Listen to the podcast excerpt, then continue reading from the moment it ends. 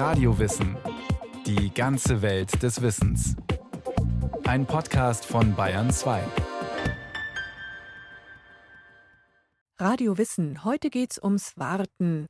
Macht fast jeder und jede regelmäßig. Und doch ist das Warten komplexer, als es auf den ersten Blick erscheint. Denn beim Warten geht es nicht nur um Zeit, sondern vor allem um einen selbst. Am Gleis 9 bitte einsteigen, Türen schließen selbsttätig. Vorsicht bei der Abfahrt. Ungern. Ich warte ungern, muss ich ganz ehrlich sagen, weil ich bin immer ein respektvoller Mensch und bin immer ein sehr pünktlicher Mensch. Und deswegen erwarte ich das von meinem Gegenüber auch. Äh, Die Frage ist, was ist Warten? Ne? Also sich einfach mal irgendwo hinzusetzen, Kaffee oder Bier oder sonst was zu trinken.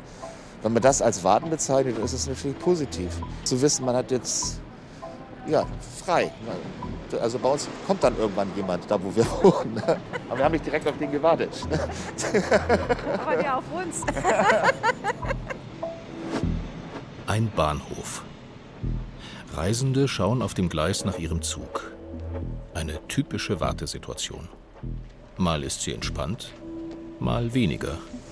Bei kalten Temperaturen zum Beispiel. Gerade in Augsburg saß ich beispielsweise schon mal, ich glaube, vier Stunden am Bahnhof mitten in der Nacht, wo halt alles zugeschneit war. Das war natürlich kein sehr angenehmes Warten dann. Warten. Ein eigenartiger Zustand. Die Zeit vergeht anders als sonst. Man ist abhängig von äußeren Faktoren. Die einen können es nicht ausstehen zu warten, die anderen genießen es. Auf Pakete warte ich zum Beispiel gerne, wenn ich eine Bestellung mache und ich sitze zu Hause und warte. Das ist gutes Warten. Wenn man auf Informationen wartet, die irgendwie wichtig sind, Prüfungsergebnisse, auf sowas zu warten, ist, glaube ich, sehr anstrengend immer. die Minute, bevor die Waschmaschine die Trommel wieder freilässt. Warten müssen wir eigentlich alle jeden Tag. In der Schlange vor der Kasse, bei Behörden, in der Alltagskommunikation per SMS. Dass das Warten schier unumgänglich ist, beschäftigt Denker und Philosophen seit jeher. Rêver, c'est le bonheur. Attendre, c'est la vie. Träumen ist Glück. Warten ist das Leben. So formulierte es der französische Schriftsteller Victor Hugo. Entscheidend ist jeweils der Kontext, meint der Soziologe Andreas Göttlich. Es gibt natürlich sehr unterschiedliche Situationen auch schon in Deutschland. Wenn ich jetzt in einer Großstadt forsche, wie in Berlin oder so, äh, habe ich natürlich ganz andere Wartesituationen, wenn ich irgendwo aufs Land gehe, in Bayern oder in ländlichen Gebieten. Andreas Göttlich leitet an der Universität Konstanz das Projekt Warten zur Erforschung eines sozialen Alltagsphänomens. Als Soziologen interessiert ihn die Frage, was das Warten ausmacht, unabhängig von der Situation oder dem kulturellen Kontext. Dabei hat er drei zentrale Aspekte herausgearbeitet. Warten ist ein an der Zukunft orientiertes Handeln.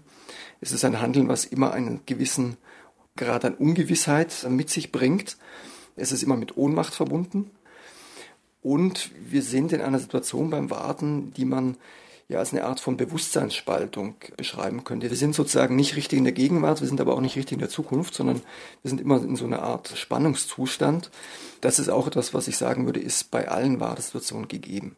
Zukunftsorientierung, Ungewissheit bis hin zu Ohnmachtsgefühlen, Bewusstseinsspaltung. Das klingt auf Anhieb fast dramatischer, als sich das Warten anfühlt.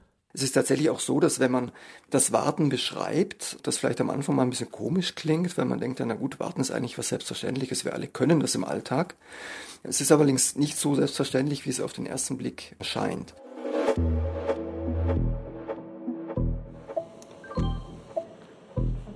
Eine Ultraschalluntersuchung in einer Frauenarztpraxis.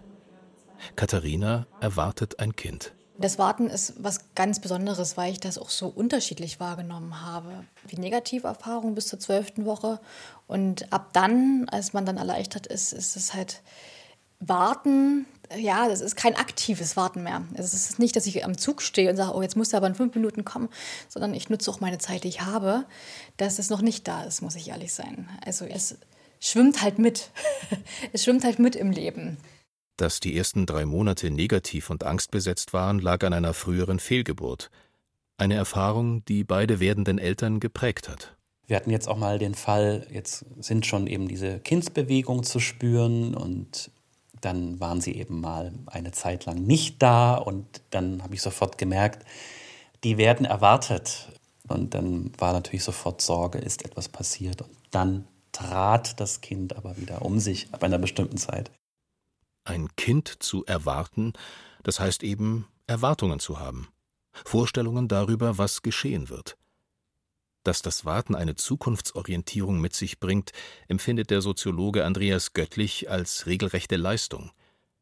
Es geht darum auszuhalten, dass wir zwar im Hier und Jetzt sind, aber auf etwas warten, das absolut ungewiss ist.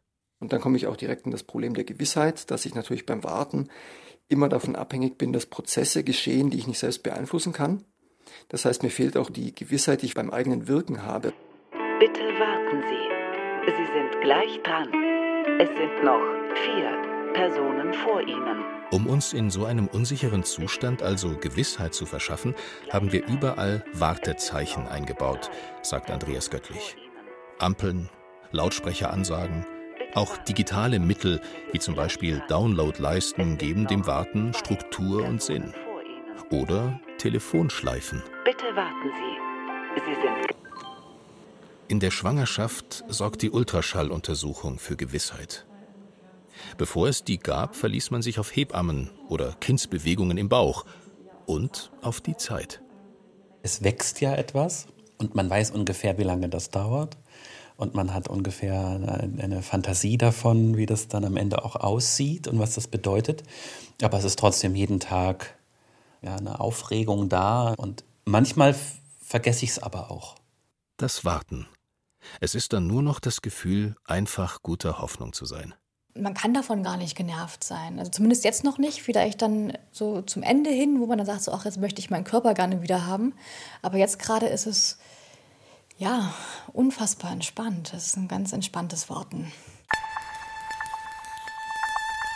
Sehr viel angespannter sieht es aus, wenn sich beim Warten ein Gefühl der Ohnmacht einstellt der absoluten Abhängigkeit von Faktoren, die man nicht beeinflussen kann. Das gilt besonders für die langen Flure der Behörden. Der Soziologe und Anthropologe Javier Ollero hat ein Buch über Wartende in der argentinischen Bürokratie geschrieben, die Wochen, Monate oder gar Jahre in der Hoffnung auf einen positiven Bescheid ausharren. Es geht um ärmere Menschen, die auf dem Sozialamt warten oder Flüchtlinge, die darauf warten, dass sie Papiere bekommen. Aujero wollte herausfinden, inwiefern Warten mit Unterwerfung und Macht zusammenhängt. Die theoretische Grundlage dafür fand er unter anderem beim französischen Sozialphilosophen Pierre Bourdieu. Der reflektierte 1997 in seinem Buch Meditationen über Staatsgewalt und Macht und befand, Menschen warten zu lassen, ihnen dabei aber nicht den letzten Funken Hoffnung zu nehmen, sei eines der Grundprinzipien von Herrschaft. Javier Ollero hat bei den Wartenden, mit denen er Zeit verbracht hat, einen Lernprozess beobachtet. Sie hatten verstanden, keine Probleme bereiten zu dürfen. Nach eigener Auskunft einfach immer wieder zu kommen, um zu warten, zu warten und wieder zu warten. We should recall, as I do in the book, that the Latin root of the word Erinnern wir uns daran, dass das englische Wort Patience, Geduld, dem lateinischen Pati entspringt, das heißt Leiden, Aushalten. Daher der Titel meines Buches, Patienten des Staates, ein Wortspiel. Ich argumentiere darin, dass arme Menschen am Rande der Gesellschaft in der Interaktion mit dem Staat lernen, dass sie vernachlässigt, nicht beachtet und aufgeschoben werden. Anstatt sich als Bürger mit Rechten zu verstehen, lernen sie, Patienten des Staates zu sein. They learn how to be patients of the state.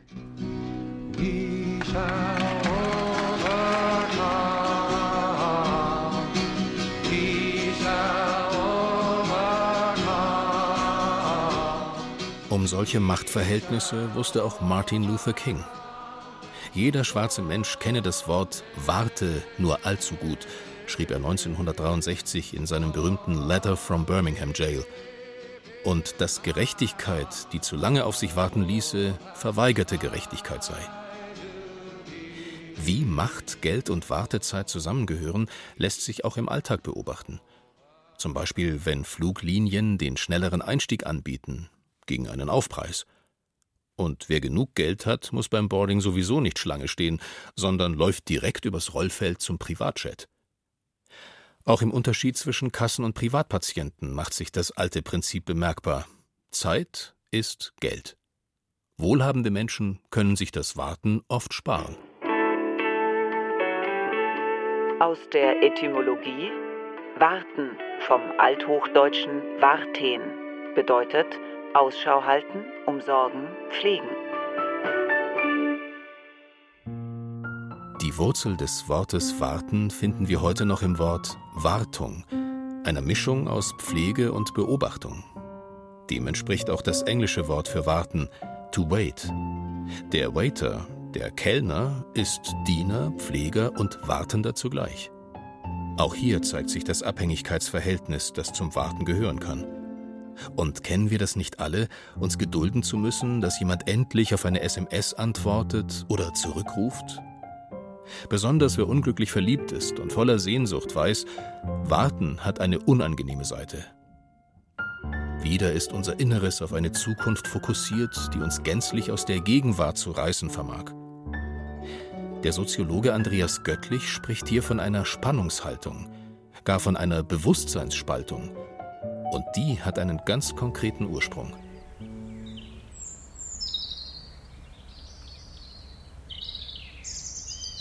Stundenlanges, ruhiges Warten. Wenn man sich dabei nicht ablenkt, kommen die Gedanken automatisch ins Rollen. Besonders in der Stille, abends auf einem Hochsitz im Wald zum Beispiel. Entweder es kommt etwas relativ schnell oder aber du sitzt hier zwei, drei Stunden, warten, solange es noch Büchsenlicht gibt. Und wenn es kein Büchsenlicht mehr gibt, musst du wieder absteigen. Holger Peters hat einen Jagdschein. In den vielen Stunden auf dem Hochsitz verändert sich das Zeitgefühl, sagt er, so dass er sich fast auflöst. Dass du nicht mehr das Gefühl des Wartens hast, sondern einfach nur noch des Daseins, egal wie lange es dauert. Du denkst nicht mehr, wie lange sitze ich hier schon und wie lange sitze ich hier noch. Manchmal nimmt er sich ein Buch mit. Immer eine Seite lesen, einmal gucken, eine Seite lesen, dann wieder hochgucken. Sehr gerne denkt er auch einfach nur nach. Das Gefühl, das sich dabei einstellt, ist dem der Meditation nicht unähnlich. Man ist mit dem inneren Selbst konfrontiert. Nicht jeder findet es angenehm. Das hängt von der inneren Verfassung ab, die dann darüber bestimmt, worüber man nachdenkt während des Wartens. Holger Peters ist nicht sehr häufig auf dem Hochsitz, denn hauptberuflich ist er Psychoanalytiker. Es gibt Menschen, die das Warten müssen als Qual empfinden, erzählt er. Ein Mann hat ihm das mal so beschrieben. Dass er vor einer Ampel steht, die länger rot ist, als er erwartet hatte, und er daraufhin erst ungeduldig, dann wütend, dann panisch wird und es nicht aushält. So geht es ihm oft, nicht nur mit Ampeln, sondern auch mit anderen Dingen.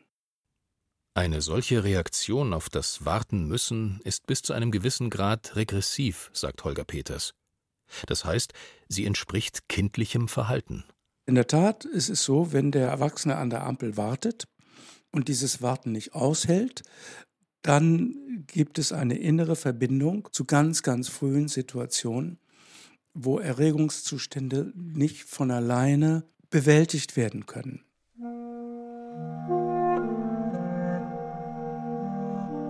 Denn irgendwo tief in uns drin erinnert uns jede Wartesituation an eine Zeit, die wir im Unbewussten abgespeichert haben.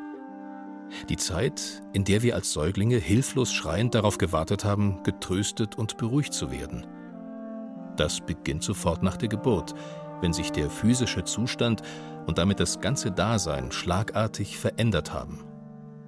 All die Sensationen, die das Baby wahrnimmt in seinem Körper, die es natürlich überhaupt nicht versteht, von denen es überhaupt keine Ahnung hat, was das ist, die es motorisch abführt, durch Strampeln, durch Schreien, die eine riesengroße Angst erzeugen, sodass dieses Baby darauf angewiesen ist, dass die Mutter genau diese Angst wahrnimmt, emotional auffängt und darüber die Fähigkeit entwickelt, eine Beruhigung dieser aversiven, schrecklichen Affekte in sich zu bewirken und dann dieses beruhigte Gefühl dem Kind zurückzugeben.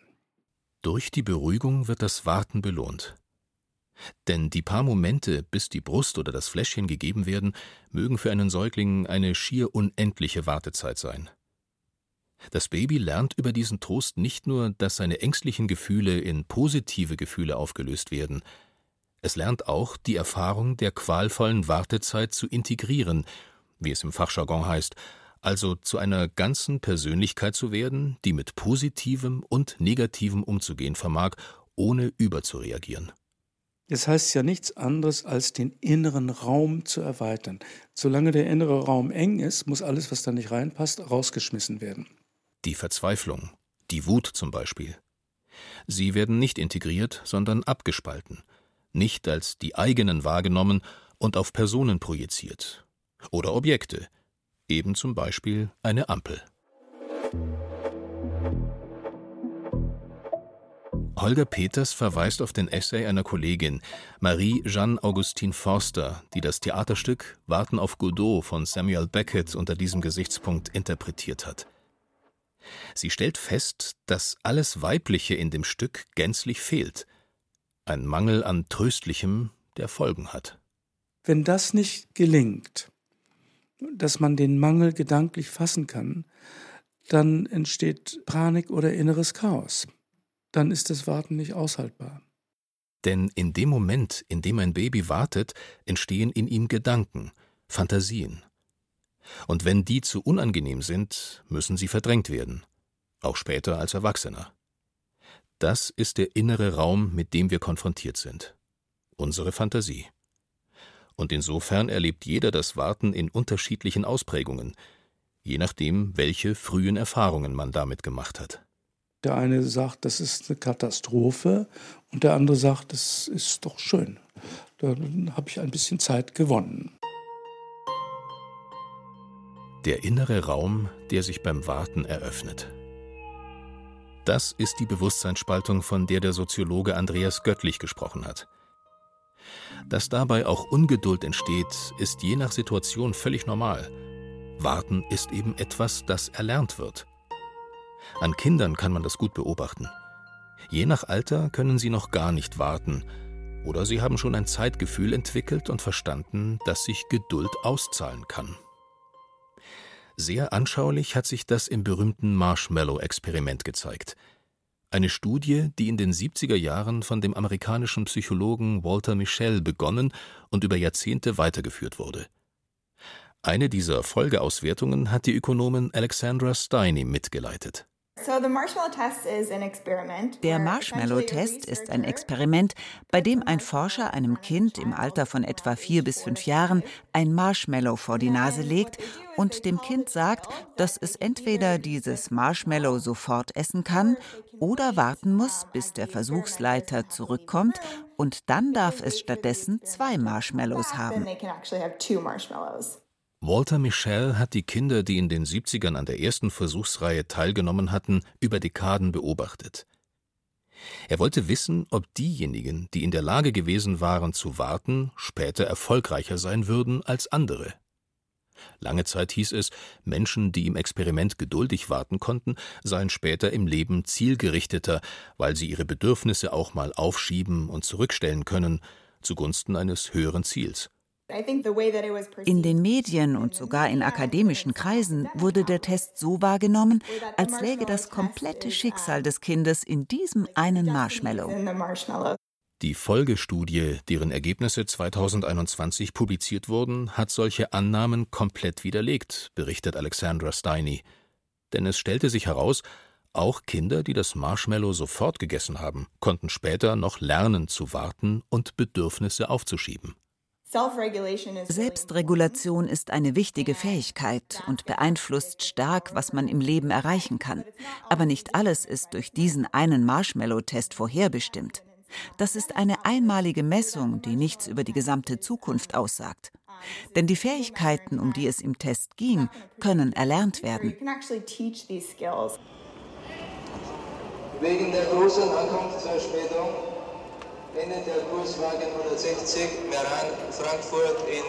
Die Fähigkeit zu warten. Wenn wir heutzutage am Bahnhof auf dem Gleis stehen, sieht das anders aus als früher. Denn das Warten hat sich mit der Zeit und den Technologien verändert. Bildschirme und Plakate zeigen uns Nachrichten oder Werbung. Viele zücken gerne das Handy, um sich abzulenken oder weil sie die Zeit produktiv nutzen wollen. Mit Folgen. Wenn man halt immer aufs Smartphone guckt, dann äh, hat man ja die Augen nicht in der Welt, sondern nur auf diesem digitalen Medium und man verpasst dann ganz vieles, was man ja sonst eben entdecken kann. Und das können ganz schöne Sachen sein. Ein Auseinandersetzen mit der Welt und sich selber.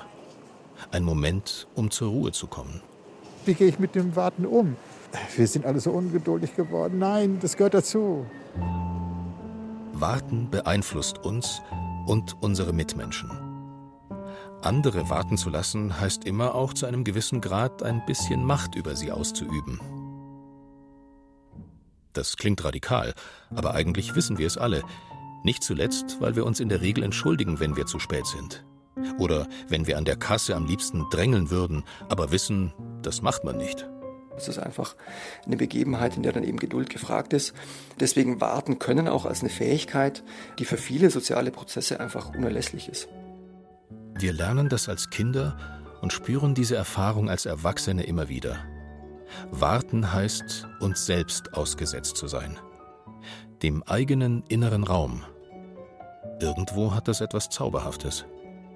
Wenn der Zug sich von allein durch die Landschaft bewegt und man nur darauf wartet, ans Ziel getragen zu werden, dann kann man träumen und warten zugleich. Und hat obendran den Luxus, zu denken, zu denken, zu denken, zu fühlen, zu fantasieren und so weiter, den man sonst im Alltag eigentlich nicht hat.